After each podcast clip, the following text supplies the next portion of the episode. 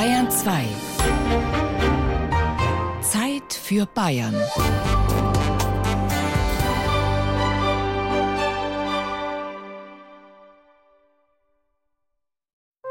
Bayern genießen. Schloss. Bayern genießen im Juli mit Gerald Huber. Es gibt Hauptwörter, für die von vornherein kein Adjektiv gut genug zu sein scheint. Das Wort Schloss ist so eines. Bei Schloss steigen vor unseren geistigen Augen sogleich Bilder von prachtflatternden Fahnen auf hohen Dächern und Türmen auf. Und für einen Moment hat man vergessen, dass ein Schloss auch etwas sein kann, wofür man einen Schlüssel braucht. So oder so, Genussaspekte gibt es rund um Schloss und Schlösser viele. Für die kommende Stunde haben wir Ihnen dazu wie immer sieben unterhaltsame Geschichten aus allen Regierungsbezirken Bayerns zusammengetragen. Schloss, Brauerei und Böser Ritter, die Burgentrilogie von Stein an der Traun. Herrenhaus am Wasserschloss, die eiserne Schönheit der Oberpfalz. Liebesschlösser aus Nürnberg, wie man Brücken entlastet. Kunstschlosser und Genie, ein historisches Handwerk in Niederbayern. Schlossgeist aus Überzeugung, die Kastellanin im Sissi-Schloss Eichach. Schlossgeist im Training, rhythmischer Spuk im unterfränkischen Mainberg. Schlossküche mit Krötenschleim, Spukgenuss aus Oberfranken. Viel Vergnügen am Samstagmittag bei Bayern genießen.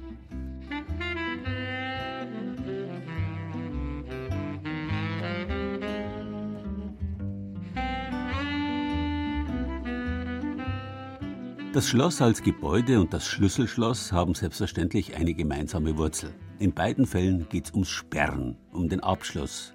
Und vom Schluss sind die Wörter Schlüssel, Schließen und Schloss letztlich auch abgeleitet. Erst im Spätmittelalter entwickelt sich aus dem altbekannten Schlüsselschloss auch das Schloss als Gebäude. Es war die Burgenzeit, in der regionale Herren für den Unterhalt von Straßen auf ihrem Grund zuständig waren.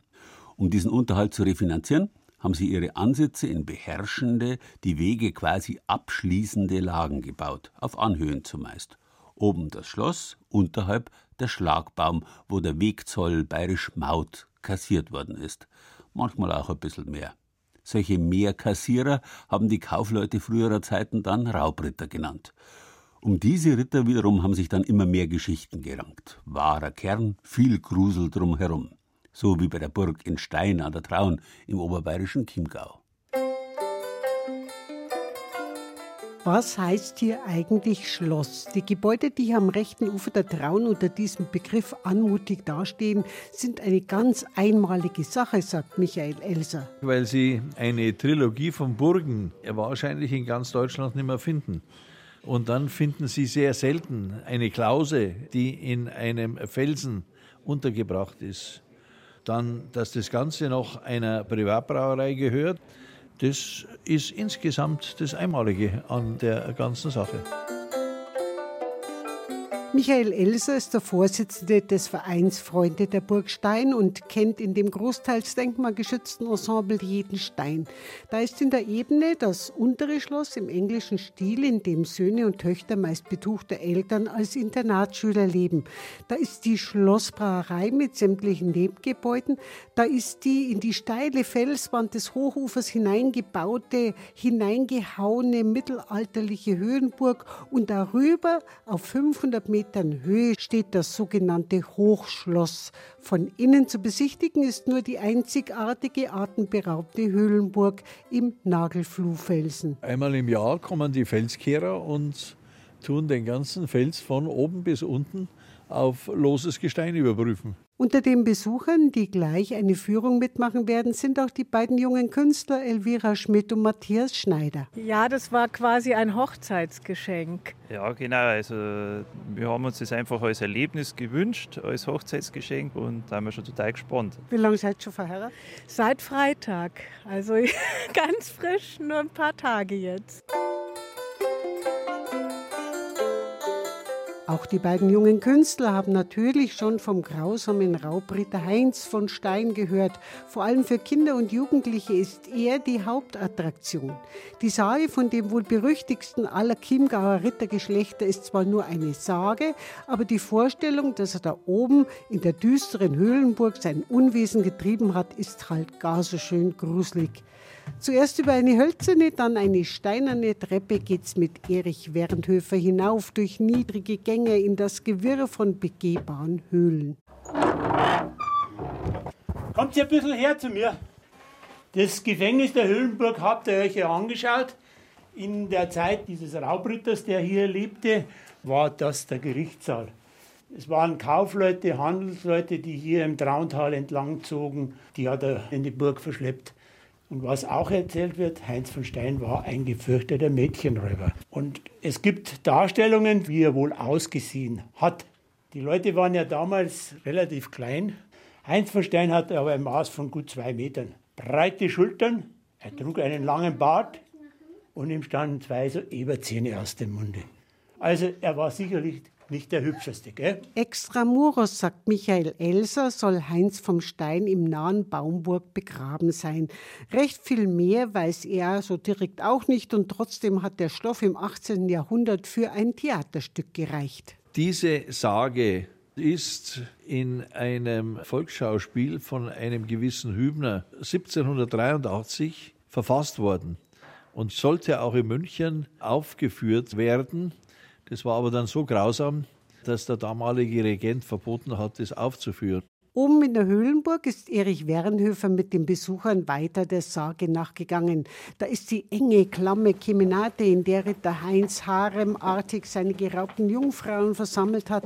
Natürlich eine Folterkammer und dann plötzlich ein überraschend stattlicher Raum. Hier haben sie wohl ihren Rittersaal gehabt, hier haben sie ihre Feste gefeiert und musiziert werden sie haben und auch getanzt. Wir stehen jetzt am Anfang dieses circa 60 Meter langen und etwa noch 25 Meter überwindenden Ganges, der uns in den Innenhof der oberen Burg führt. Das Hochschloss, an dem der Gang endet und das ins 11. Jahrhundert zurückgeht, ist momentan eine Baustelle und nicht zu besichtigen. Dafür erfahren die Besucher, dass der Platz, auf dem sie stehen, an sich auch schon spannend ist. Wenn man die Zeit jetzt gute 200 Jahre zurückdrehen würde, dann wären wir im Königreich Bayern in die Burg reingegangen und im Erzstift Salzburg aus der Burg rauskommen. Die Gäste gehen zufrieden wieder hinunter, auch das frisch gebackene Ehepaar. Ich fand super. Also sowohl für historisch Interessierte als auch wirklich so als Abenteuer. Wenn man mal Besucher hat, auch mit Kindern, finde ich, das ist das super. Man erlebt was, man sieht was. Und jetzt trinkt man noch eine Häube beim Stornack. Was wollen Sie denn trinken? Also wenn Sie mit dem Auto da sind, kann ich Ihnen bestens empfehlen, von unserer Bioschiene vom Heinz vom Stein haben wir ein hervorragendes alkoholfreies Zwickelbier. Stefan Haumberg ist der Geschäftsführer der Steiner Schlossbrauerei. Eine stattliche Braustätte, die schon 1489 erwähnt ist und sich gehalten hat. Das Bier wird bei uns auch in einer sogenannten Höhle gelagert, also in einem Felsenkeller und haben eine sehr gute natürliche Kühlung. Man hat damals schon einen Wettbewerbsvorteil gehabt, weil man eine gute Kühlung gehabt hat. Prost! Prost. Uh, ja, so viel. Und wahnsinnig gesund.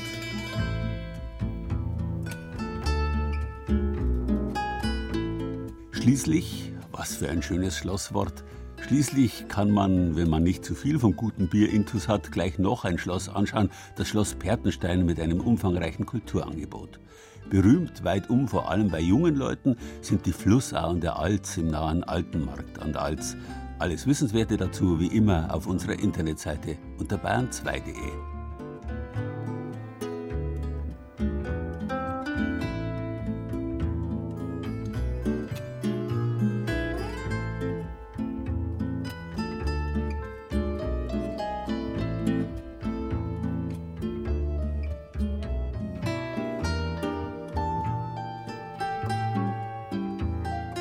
Schloss und Schluss sind also ein und dasselbe Wort. Am Schluss, am Abschluss wird etwas abgeschlossen, zum Beispiel ein Wasserkanal oder eine Wasserleitung. Damit beispielsweise Brunnen gleichmäßig laufen und es aufgrund der natürlichen Druckschwankungen des Wassers nicht zu Pumpbewegungen kommt, wie bei manchen Springbrunnen, baut der Ingenieur ein sogenanntes Wasserschloss ein. Ein Wasserschloss kann auch das Wehr eines Kanals sein, an dem das Wasser für die Nutzung der Wasserkraft aufgestaut wird. Eine Wasserschlosslandschaft in diesem Sinn ist die Oberpfalz, das Ruhrgebiet des Mittelalters. In der eisernen Oberpfalz wurde Eisenerz abgebaut und mit der Kraft des reichlich vorhandenen Wassers in den Hammerwerken gleich verarbeitet.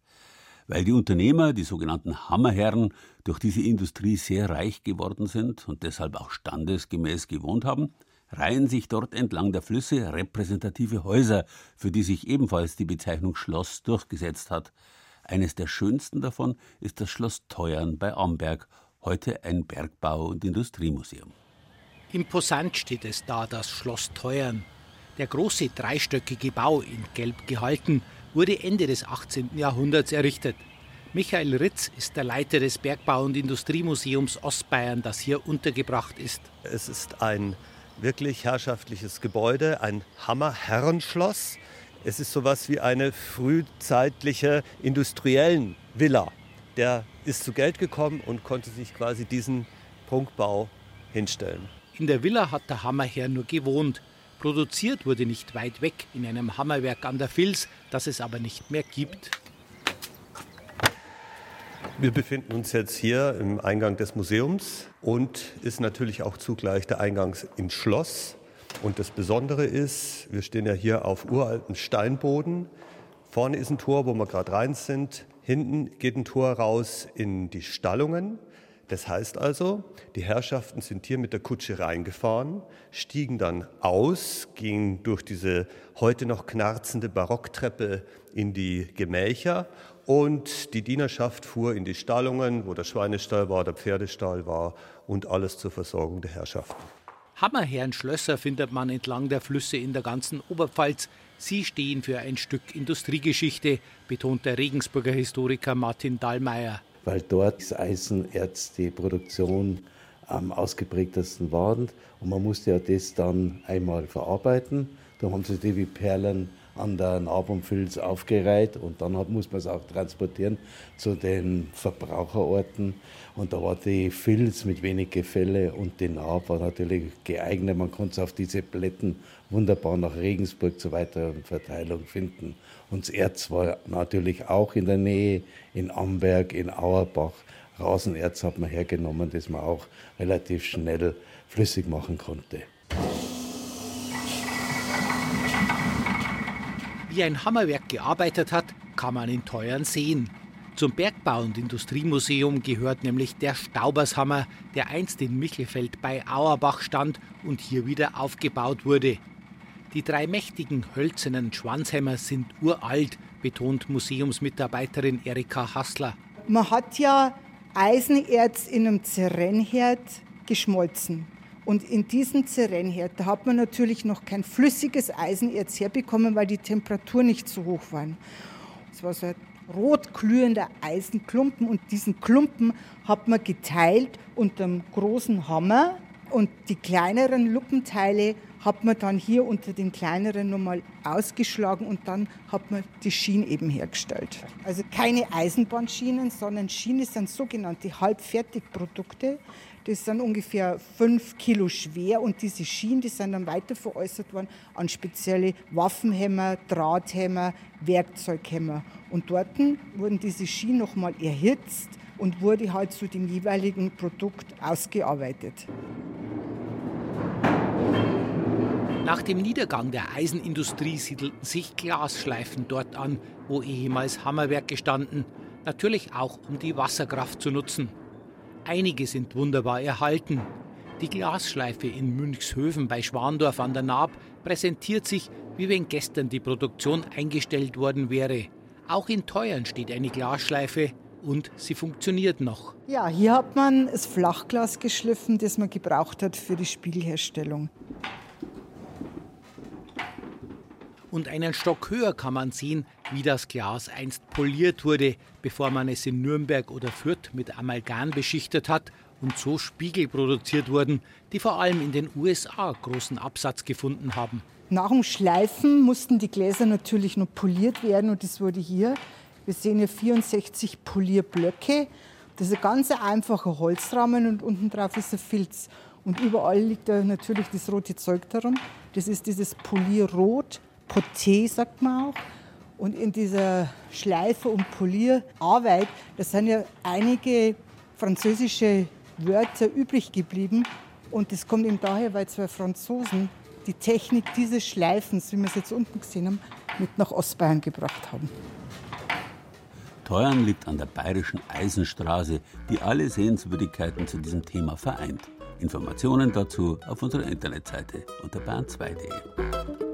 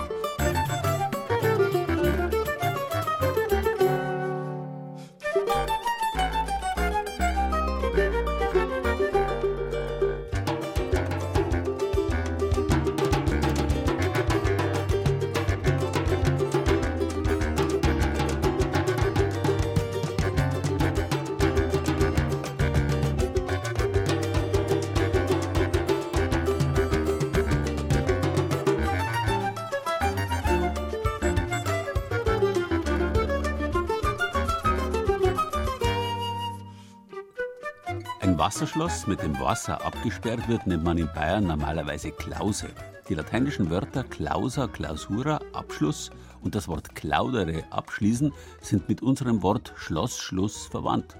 Wenn einer exklaudiert ist, also ausgeschlossen, dann ist er exklusiv. Von diesem Exklusivus, später Sklusivus und Schlusivus kommt das deutsche Wort Schluss, das ja in Altbayern immer noch so lateinisch ausgesprochen wird. Schlus und Schloss. Mit der Exklusivität ist es ja so eine Sache. Heute hat das Wort den Beigeschmack von Luxus. Aber aufgepasst, wer sich den nicht leisten kann, der ist eigentlich exklusiv. Inklusiv ist nur, wer sich den Luxus All-Inclusive leisten kann. Exklusivität also schließt aus. In der Liebe bedeutet Exklusivität, man ist treu. Man schließt alle anderen aus. Früher hat man dazu den Bund der Ehe geschlossen. Naja, die Ehe wie überhaupt all das, was altbewährt war, ist heute nicht mehr so im Schwang, weswegen die Leute auf allerhand Ersatzrituale ausweichen, die mit Verlaub ziemlich sind. Wie zum Beispiel auf eine Brücke zu gehen, ein Vorhängschloss mitzunehmen, da die beiden Vornamen draufzuschreiben, das Vorhängschloss ans Geländer zu hängen und den Schlüssel dann ins Wasser zu werfen.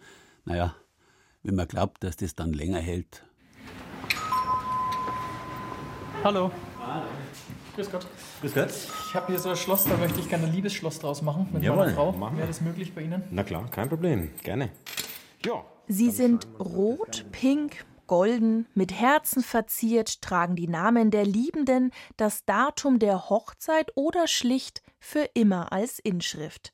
Auch die Eheleute Vanessa und Andreas wollen noch kurz vor der Geburt des ersten Kindes ihre Liebe besiegeln. Ja, ich habe das bei Freunden gesehen. Die haben sich auch so ein Schloss gegönnt und das hat uns gut gefallen. Da haben wir gedacht, machen wir doch auch sowas. Und sie sind nicht allein. Zu Hunderten zieren Vorhängeschlösser auch Brückengeländer in Hamburg, Köln, Dresden, München, Frankfurt und über die Grenzen hinweg in China oder Russland. Träumte früher die Damenwelt von einem Prinzen mit Schloss, bringen die Prinzen von heute das Schloss eben ganz einfach mit. Doch Einigkeit herrscht über diese Art von Treueschwur nicht. Ich finde es total affig. Wenn das das ist, was die Liebe ausmacht, dann sollen sie es lassen. Ich studiere Bauingenieurwesen, die hassen solche Sachen, weil es macht die Brücken immer kaputt. Ich finde das eine nette Idee. Ist mal was anderes. Zu unserer Zeit haben wir noch nicht mit Schlössern gearbeitet. Wir haben uns noch Briefe geschrieben. Ob der eiserne Liebesschwur ewig hält, ist auch eine Frage der Gravurtechnik. Andreas und Vanessa haben sich für einen der ältesten Handwerksbetriebe Nürnbergs entschieden. Nachdem sie sich Schriftart und Herz ausgesucht haben, wird das Schloss von Peter Doberer gelasert. Man kann es also gut sehen, den Laserstrahlen, wie also jetzt praktisch in die Oberfläche eingebrannt wird. ist also im μ-Bereich, Mikromillimeter-Bereich und die Oberfläche wird angebrannt und geschwärzt. So entstehen die Herzensangelegenheiten. Doch wie schwer wiegt die Liebe? In Nürnberg haben sich die Stahlseile eines Brückengeländers unter der Last der rund 1500 Schlösser schon verbogen. Eine Alternative musste her, erinnert sich Uwe André Bauer aus dem Nürnberger Rathaus. Daher haben vor rund einem Jahr angehende Metallbauer der Berufsschule 1 eine besondere Skulptur entworfen. Dieses Weltherz der Liebe muss man sich eigentlich als dreidimensionales ja, Herz vorstellen, in dem auch sag ich mal, alle Erdteile der Welt innen drinnen dargestellt sind und in diesem kreisförmigen Weltherz dann auch Anbringungsmöglichkeiten sind, also Stege angebracht sind und die auch gut genutzt werden. Und genau dort soll nun auch das Schloss von Vanessa und Andreas seinen Platz finden. Hier ist doch perfekt. Schau mal gleich neben dem schönen alten Schloss. Nein, das war ja klar. Bisschen rustikal ist ja so mein Ding. Ja, darfst du aussuchen hier. Ah, okay. Gut, dann hängen wir das jetzt hin. Und damit die Liebe auch hält, muss der Schlüssel in die Pegnitz geworfen werden. Ab in die Bengerts damit. Hau jetzt, Okay. Ich schmeiß jetzt das Ding rein. Okay, nochmal einen Kuss. Und Das lateinische Wort clavis, Schlüssel, hängt natürlich mit der Klause zusammen. Auch unser Wort Klaue oder Klavier kommt davon. Ursprünglich nämlich war der clavis ein Schlüssel, eine Klaue, ein Haken, mit dem man durch ein Loch in der Tür den innen liegenden Riegel zurückgeschoben hat. Später sind dann diese Haken und damit auch die Verriegelungen, die Schlösser, die sie gesperrt haben, immer komplizierter geworden, sodass schließlich um all die Schloss- und Schließangelegenheiten herum ein eigener Beruf entstanden ist der Schlosser. In heutigen Zeiten werden Schlösser nahezu ausschließlich maschinell hergestellt und die Schlosser widmen sich meistens anderen Metallbauarbeiten. Es gibt aber noch Schlosser, Kunstschlosser, die den Namen verdienen. Der Schmied Matthäus Seisenberger ist so einer. Ob im Schillerhaus in Rudolstadt, im Goethehaus in Weimar, im Gestüt Schweiganger, im Kloster Seon, in Schloss Ammerang oder im Grand Hotel Kitzbühel, er hat schon für viele prominente Gebäude Schlösser gefertigt. Im kleinen Dorf Pauluszell, das zur Gemeinde Wurmsham im Landkreis Landshut gehört, schwingen er und seine fünf Mitarbeiter den Schmiedehammer und stellen jedes Einzelteil für ein Schloss selbst von Hand her. Nein, wie ein Schmied sieht Matthias Seisenberger ganz sicher nicht aus. 1,76 Meter groß, 62 Kilo schwer. Aber auf Masse kommt es nicht an, wenn man für Präzisionsarbeit den Hammer schwingt, erklärt er. Also es ist Technik. Es ist nicht Gewalt und nicht Kraft. Wenn man sich einen Schmied vorstellt, wenn man so schön sieht, da steht so ein Koloss da und der haut da rein. Und da muss man schon ein bisschen ein Gespür mitbringen, ein Gefühl für was. Jeder kann sicher nicht Schmied werden. Und dann fängt er an, begeistert über das Material zu reden, mit dem er zu tun hat, seit er ein kleiner Bub ist. Dem muss man wirklich das abringen sozusagen, dass man sagt, okay, aus dir mache ich jetzt das, was ich will. Ich verforme dich, ich quetsche dich, ich verdrehe dich, ich verbiege dich und dann kommt jetzt irgendein Teil raus, das eine Funktion hat. Schmied Matthäus Seisenberger macht auch künstlerische Objekte, aber Dinge mit Funktion haben es ihm angetan. Auf historische Schlösser und Beschläge hat er sich spezialisiert. Fast liebevoll nimmt er ein einfaches Kastenschloss in die Hand, das aussieht, als sei es um 1900 gemacht. Eckiger Schlosskasten, halbkugelförmiger Drücker außen, filigrane Teile innen. Da gibt es einmal die, die Falle, das heißt, das ist dieser Türdrücker, der bewegt diese Falle. Dann gibt es als nächstes da drin den Riegel. Der Riegel wird betätigt durch diesen Schlüssel, der hat dann zwei Touren. Wir hören jetzt das einfach ganz schön.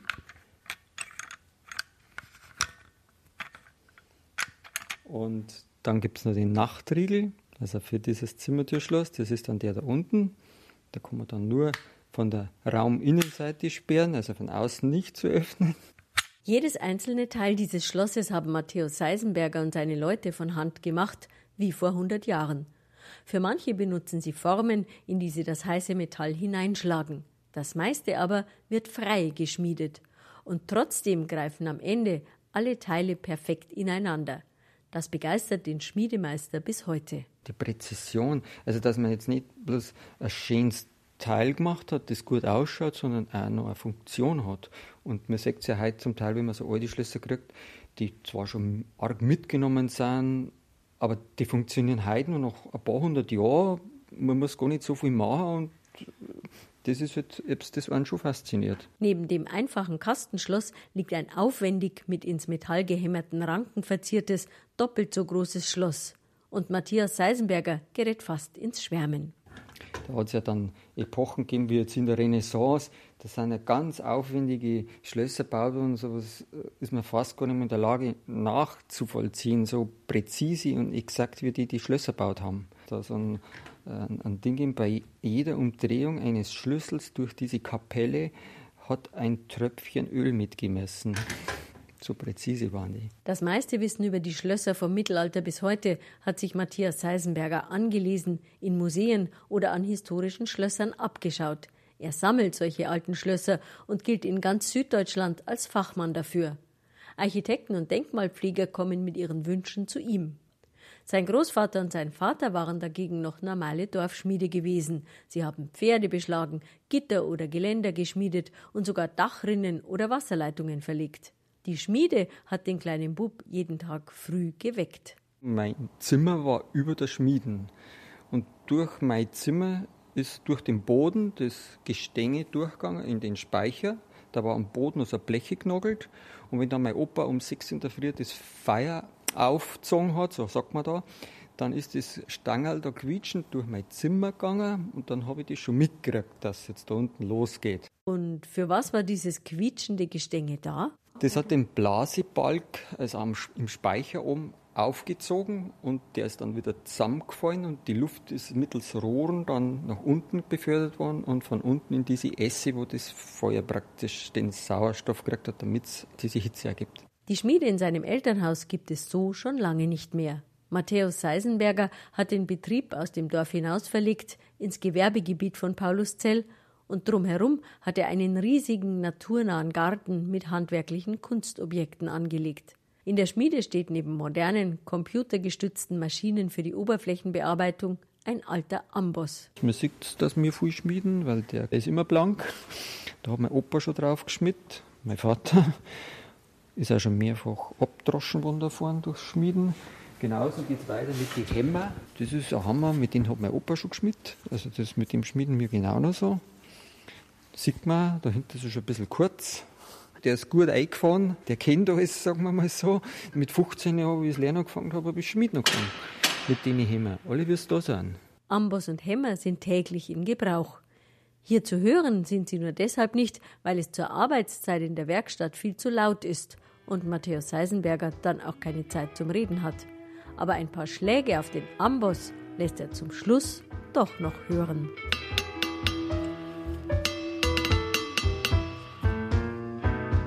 Ja, bin Schlüssel für die Straßen, pack meine Sachen zusammen und geh.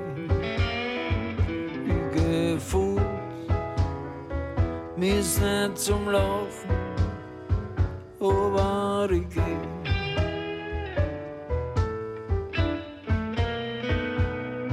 Ich geh fort, mein Herz ist brochen. Weiß nicht, wohin ich geh. Ich komm nimmer zurück in die Gassen. Das tut nur weh.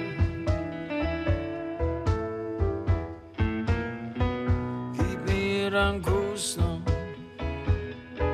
zu Mama.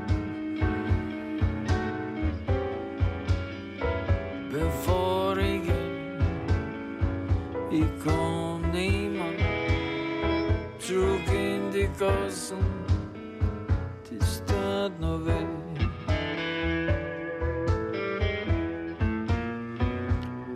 Wann der Mond scheint am Himmel, bin ich am Weg nach irgendwo. Meine Tränen fallen auf die Straßen,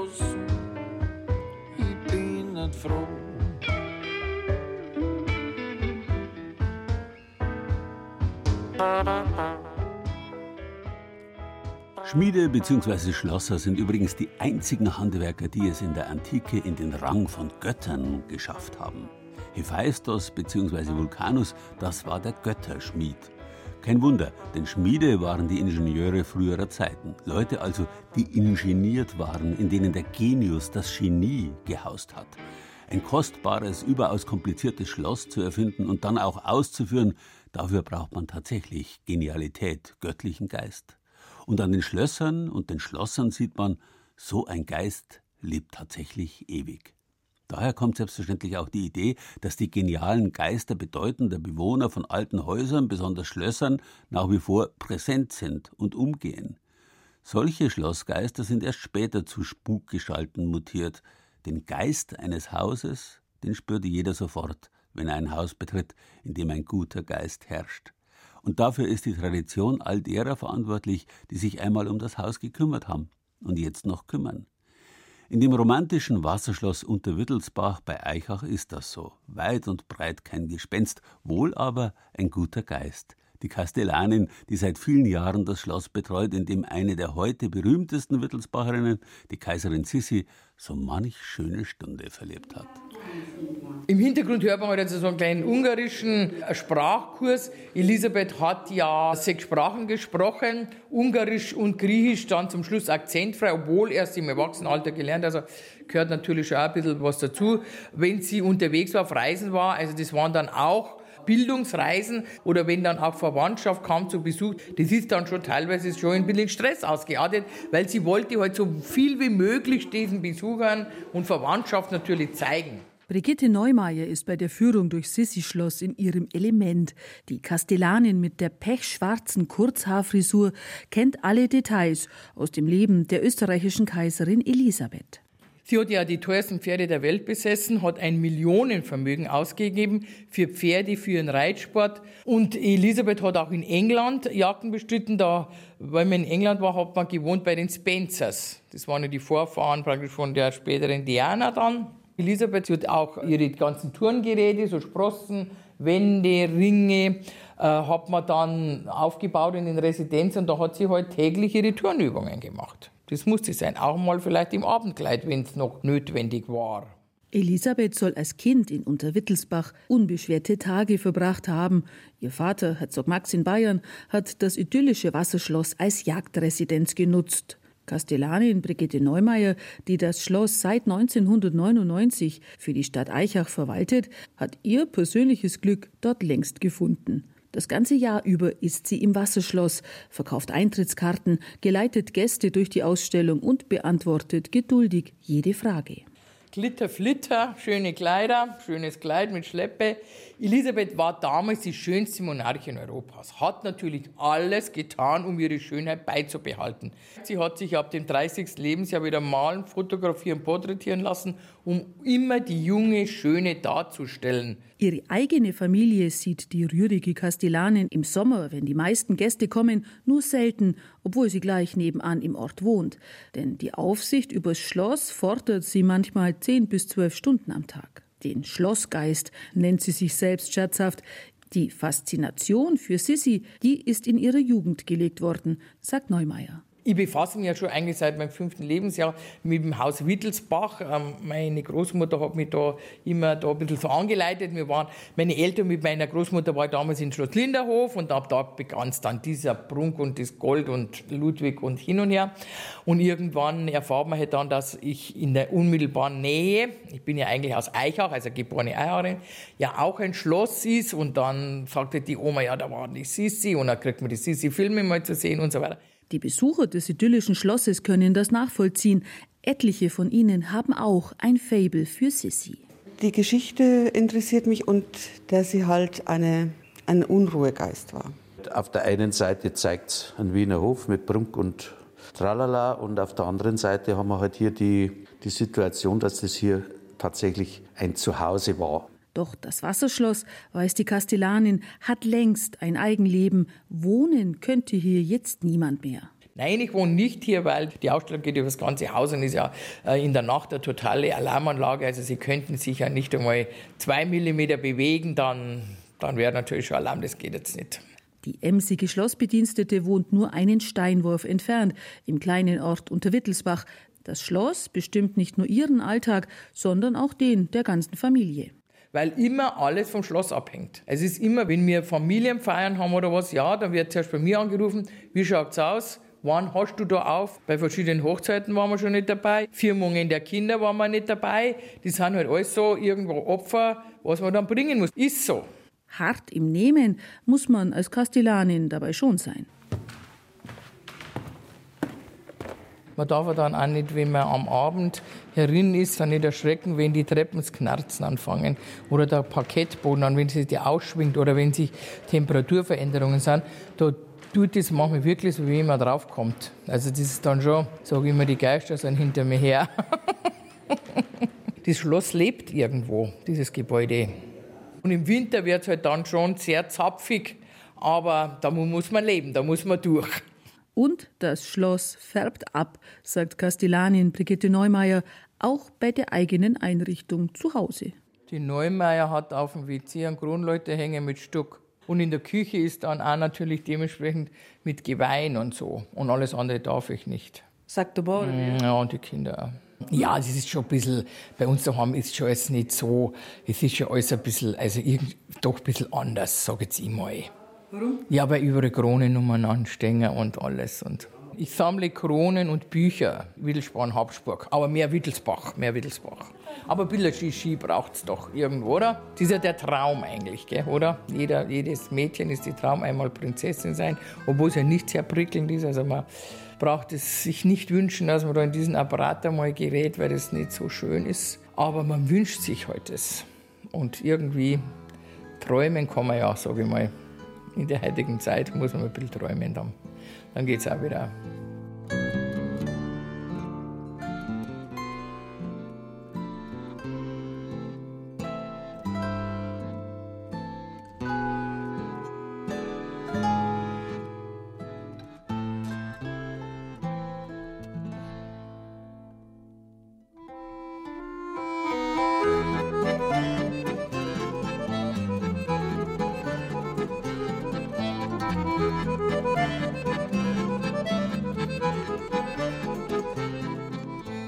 Das Thema Schlossgeist kam erst zu Recht im 19. Jahrhundert auf, als in ganz Europa wohlhabende Industrielle, die oft geadelt wurden, alte Burgruinen und Schlösser aufgekauft haben, um so ihren neuen Stand auch nach außen zu dokumentieren. Es war das Zeitalter der Romantik, in der man sich große Geschichten großer Geister aus vergangenen Zeiten erzählt hat.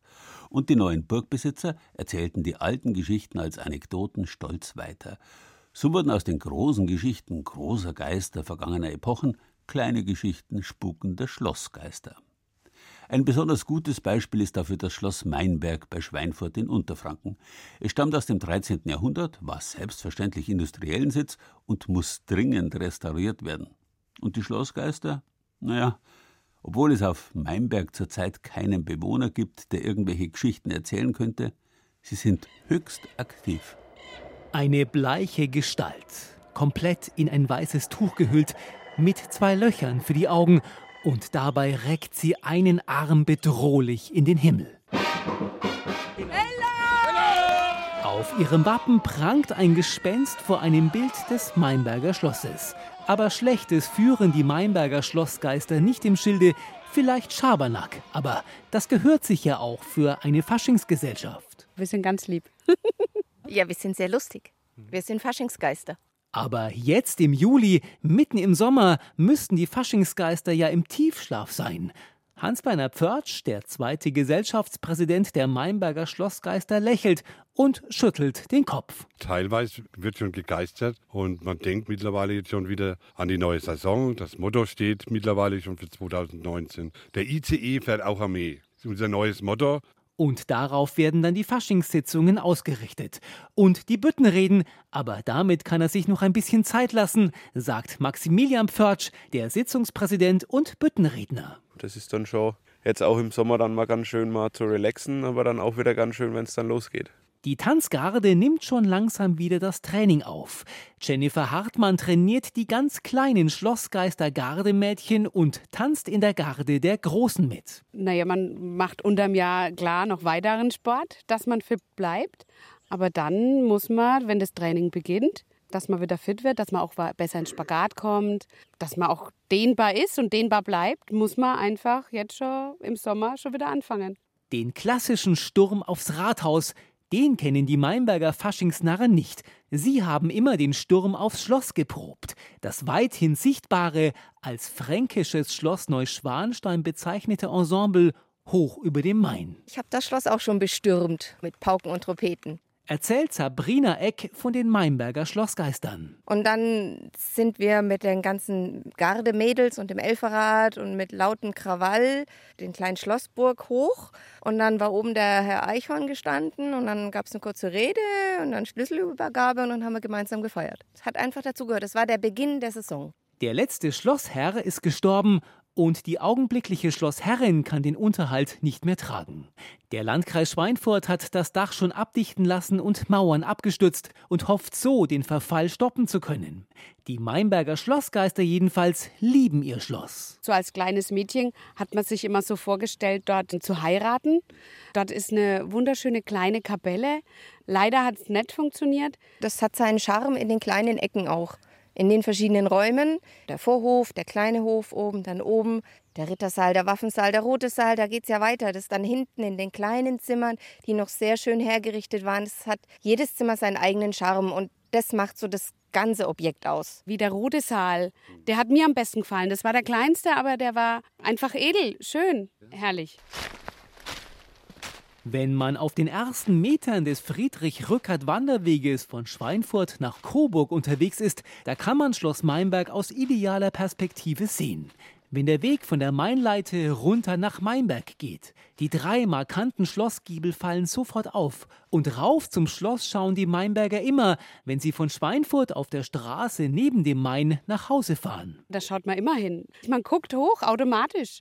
Das gehört dazu. Also wenn das Schloss nichts mehr da wäre, da wird was fehlen, das wird nicht gehen. Kürzlich hat sich ein Freundeskreis gegründet, der darauf aufmerksam machen will, welchen Wert das Schloss hat. Und der ehemalige Schweinfurter Kreisheimatpfleger Karl-Heinz Hennig würde sich wünschen, dass der Freistaat Bayern Schloss Meinberg übernimmt. Das ist ein außergewöhnliches äh, historisches Kunstwerk.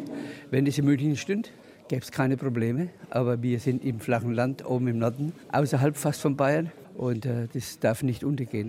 Und die Meinberger sagen, das hat ja eine Historie, gibt es viele, viele Bauwerke, die das nicht haben und die werden auch erhalten. Nur unser Schluss ist halt marode. Ich würde es mir schon wünschen, dass es noch weiter alt wird. Und dass es auch im Bewusstsein der Bevölkerung besser rauskommt. Bis jetzt äh, war es eben im Dornröschenschlaf und wir hoffen, dass es eine breite Masse zugänglich gemacht werden kann, auch weil es ist wirklich sehr schöne Anlage das tut schon weh, wenn man sieht, wie kaputt das geht, wenn jetzt Wasser reinkommt, wie es zerfällt. Sehr schade. Weil man es halt kennt, wie es geblüht hat und wie schön das war. Und es wäre schon sehr schade, wenn das noch mehr zerfallen würde. Wir haben ja da oben Feste gefeiert im Schloss, wo du praktisch direkt den Blick hast zu den Weinbergen, zu dem Main runter. Das ist wirklich sensationell und es ist ein Herzblut und es tut eigentlich weh, wenn man sieht, wie es momentan beieinander ist.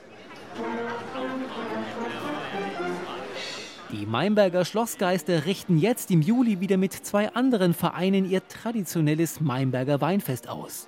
Damit wieder Geld in die Vereinskasse kommt, um unter anderem neue Kostüme kaufen zu können. Irgendwie geistern wir immer. Im Verborgenen oder im Öffentlichen, wir geistern immer. Manchmal sichtbar, manchmal nicht sichtbar. Wie Geister. Eben. Dieses Mainberger Weinfest übrigens findet vom 28. bis 30. Juli statt. Und wenn Sie da keine Geister sehen, Wenigstens der Geist des Weines wird ja wohl herrschen. So, so, so, so, so, Sommer im Sommer. So, so, so, so, so, Sommer im Sommer. Badeweier, Eiser, Bier, haben wir gern. So Sommer mir, so Sommer, so, so, so, so, so, Sommer im Sommer. So, so, so, so, so, Sommer im Sommer. Liegen ist besser als sitzen und da muss man nicht so viel schwitzen. So, so, so, so, so, Sommer im Sommer. So, so, so, so, so, Sommer im Sommer. Wenn sein muss, der mal grillen. Oh, oh, oh, oh, oh, oh, oh, oh, wobei, da kann man nicht so richtig chillen. Oh, oh, oh, oh, oh,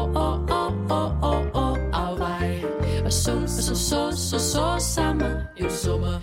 Sou, sou, sou, sou, sou sama. Eu sou uma.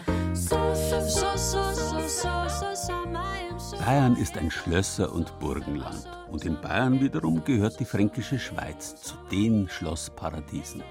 Rund 170 Burgen, Schlösser und Ruinen thronen dort auf Felsen und Bergkämmen. 35 davon sind heute noch bewohnt. Schlossgeister aber dürften alle haben. Überall gibt's doch Geschichten. Und wenn sie bloß Küchengeschichten sind. Schließlich möchte doch jeder wissen, wie man früher auf so Schlössern gelebt hat und wovon. Was wurde in den Schlossküchen gekocht? Was hat man zu welchen Anlässen zubereitet? Zwei Autoren lüften die Geheimnisse fürstlicher Rezepte und gespenstischer Geschichten. Die erste urkundliche Erwähnung war 1172. Wobei wir Mauern haben, die über 1000 Jahre alt sind. Seit 1691 ist im Besitz der Familie Stauffenberg und seitdem auch immer noch bewohnt.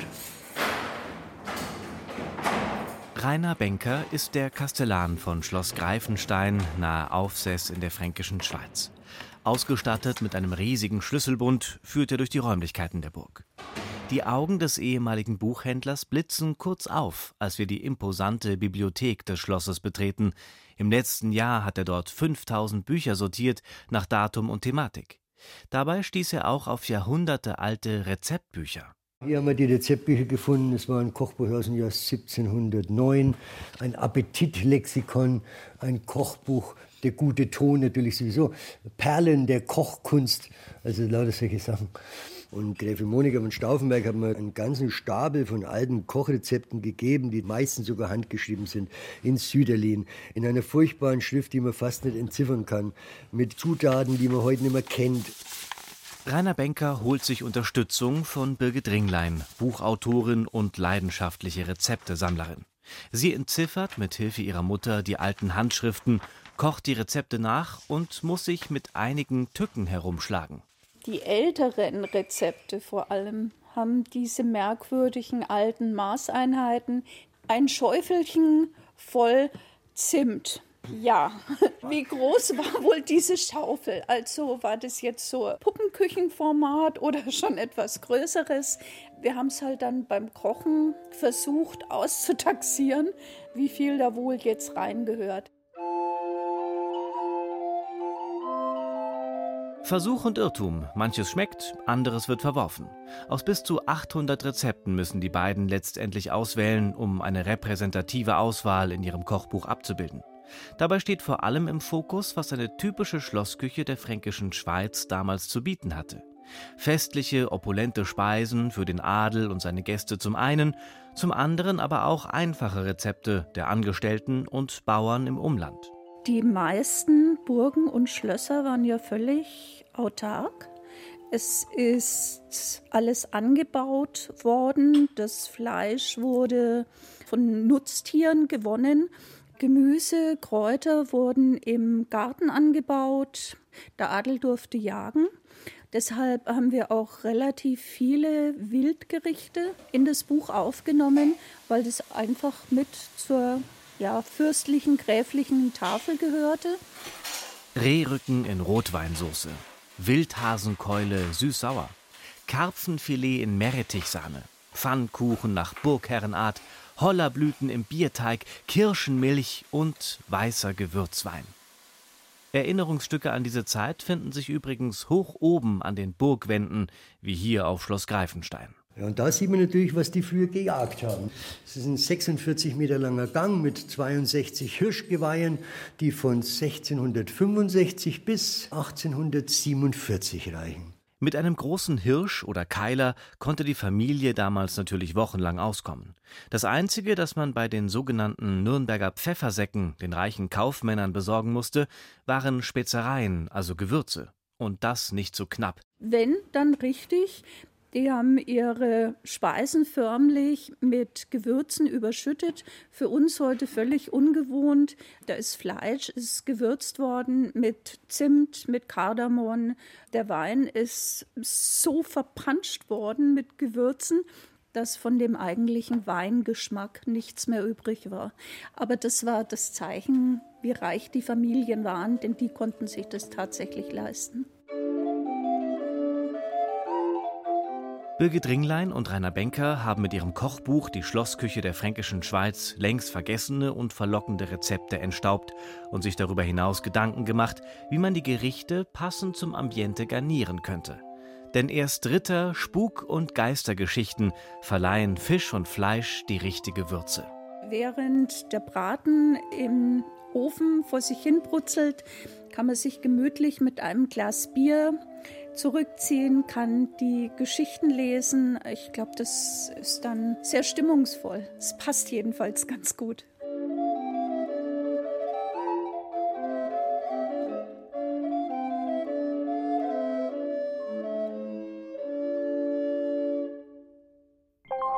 Bayern genießen. Rezepte, Tipps und Beiträge als Podcast und zum Herunterladen unter bayern2.de und natürlich auch in der Bayern 2 App.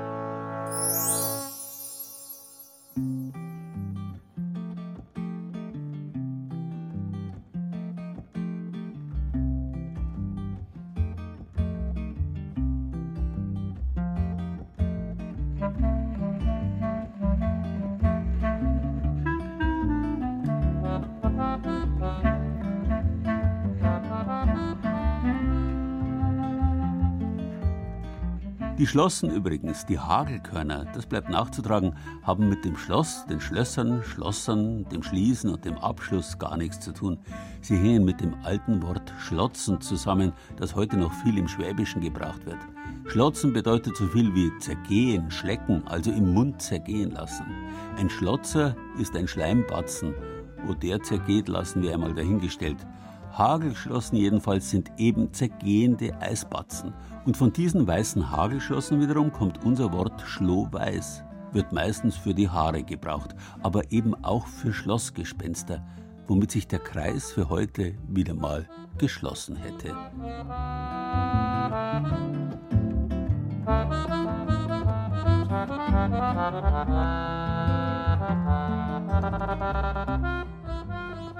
Schloss das war Bayern genießen im Juli mit Gerald Huber und sieben Beiträgen aus den sieben bayerischen Regierungsbezirken.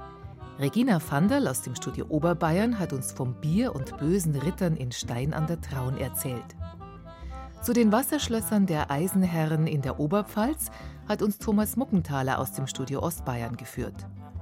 Von den Nürnberger Liebesschlössern berichtete Laura Grohn aus dem Studio Franken. Birgit Fürst aus dem Studio Ostbayern hat den Kunstschlosser Matthias Seisenberger besucht. Barbara Leinfelder aus dem Studio Schwaben porträtierte die Kastellanin im Sissi-Schloss Eichach. Norbert Steiche aus unserem Studio Mainfranken war bei den Schlossgeistern in Mainberg. Und Krötenschleim, Vampiraugen und andere Köstlichkeiten aus Oberfranken hat uns Tobias Föhrenbach probieren lassen. Ton und Technik Thomas Palzer, Redaktion Gerald Huber.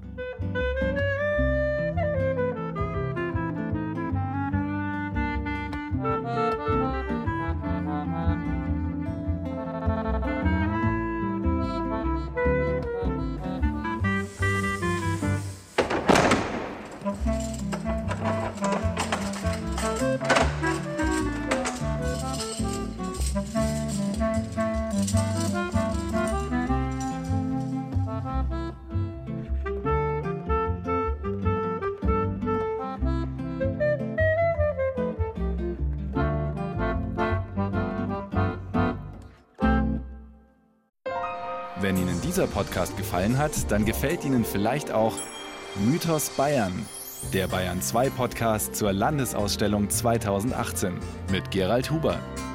Mythos Bayern finden Sie unter bayern2.de slash podcast und überall, wo es Podcasts gibt.